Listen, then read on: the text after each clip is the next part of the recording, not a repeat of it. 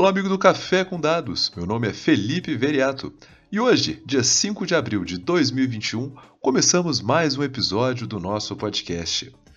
Episódio de hoje, primeiro episódio pós-Páscoa, então, uma feliz Páscoa um pouquinho atrasado para você. Espero que tenha curtido esse feriado, preferencialmente regado de chocolate. E hoje eu pretendo falar de uma entrevista que aconteceu no dia 3, foi publicada pela BBC Internacional que teve a oportunidade de entrevistar a capitã egípcia Marwa El-Zelada. E perdão caso o meu árabe tenha soado aí um pouco enferrujado. Caso você não saiba quem é Marwa, você provavelmente recebeu uma fake news dela no seu WhatsApp, uma vez que foi divulgado ao longo de todo o globo que ela havia sido a capitã responsável pelo encalhamento do navio Ever Given, aquele mesmo que havia parado todo o canal de Suez por quase uma semana.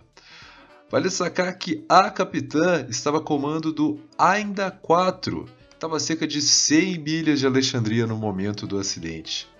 Isso tudo teve origem de uma notícia real do jornal Arab News, aonde ela, que é a primeira capitã de navio do Egito, foi o centro de todo o artigo.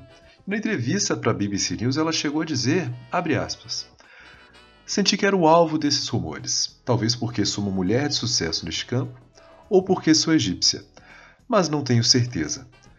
E quando ela diz que é uma mulher de sucesso neste campo, ela não está se achando, não, ela tem propriedade para dizer isso. Primeiro, porque não é à toa que no dia 22 de março, um dia antes do bloqueio do canal de Suez, ela teve um artigo no Arab News o artigo, na verdade, era destacando os feitos que ela já atingiu até aqui em sua vida, mas não estou falando de uma vida de alguém com 50 anos, ela tem 29 anos de idade. E no mercado onde é estimado pela Organização Marítima Internacional que apenas 2% dos marinheiros do mundo sejam mulheres, Marwa tem vários feitos. E aí, vou listar agora alguns feitos, todos eles que por sinal podem ser encontrados na própria matéria da Arab News, aconselho todos vocês a lerem. O primeiro deles é que ela foi a primeira mulher a ingressar na Marinha Mercante do Egito. E da turma que ela entrou, ela era a única mulher no total de 1.200 estudantes.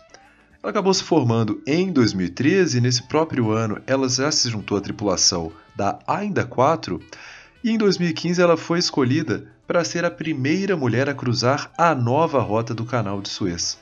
Além de ter sido a primeira mulher, ela também foi a mulher, a capitã mais nova da história a cruzar essa rota. Isso porque ela foi a primeira pessoa a cruzar essa rota. Ela foi escolhida pelo país para comandar a primeira embarcação que exploraria o Canal de Suez que havia sido reformulado em 2015. E em 2017 foi homenageada pelo próprio presidente do país no Dia da Mulher. E pessoal, se tem uma coisa que a gente consegue tirar disso, é óbvio. Vamos tomar muito cuidado com fake news. A gente está falando aqui de uma pessoa que é uma referência para todas as mulheres do mundo, é realmente uma inspiração e que quase teve a sua imagem manchada. Então preste muita atenção com a origem da notícia, procure fontes e principalmente não espalhe caso você não tenha certeza do que você está lendo. Mas se tem uma coisa que não é fake news, é a presença do café com dados nas redes sociais. A gente está engateando ainda no marketing do canal, mas confere lá no Instagram depois o podcast.café com dados. Por sinal, ao menos uma vez por semana eu devo pegar ali alguma sugestão de algum ouvinte.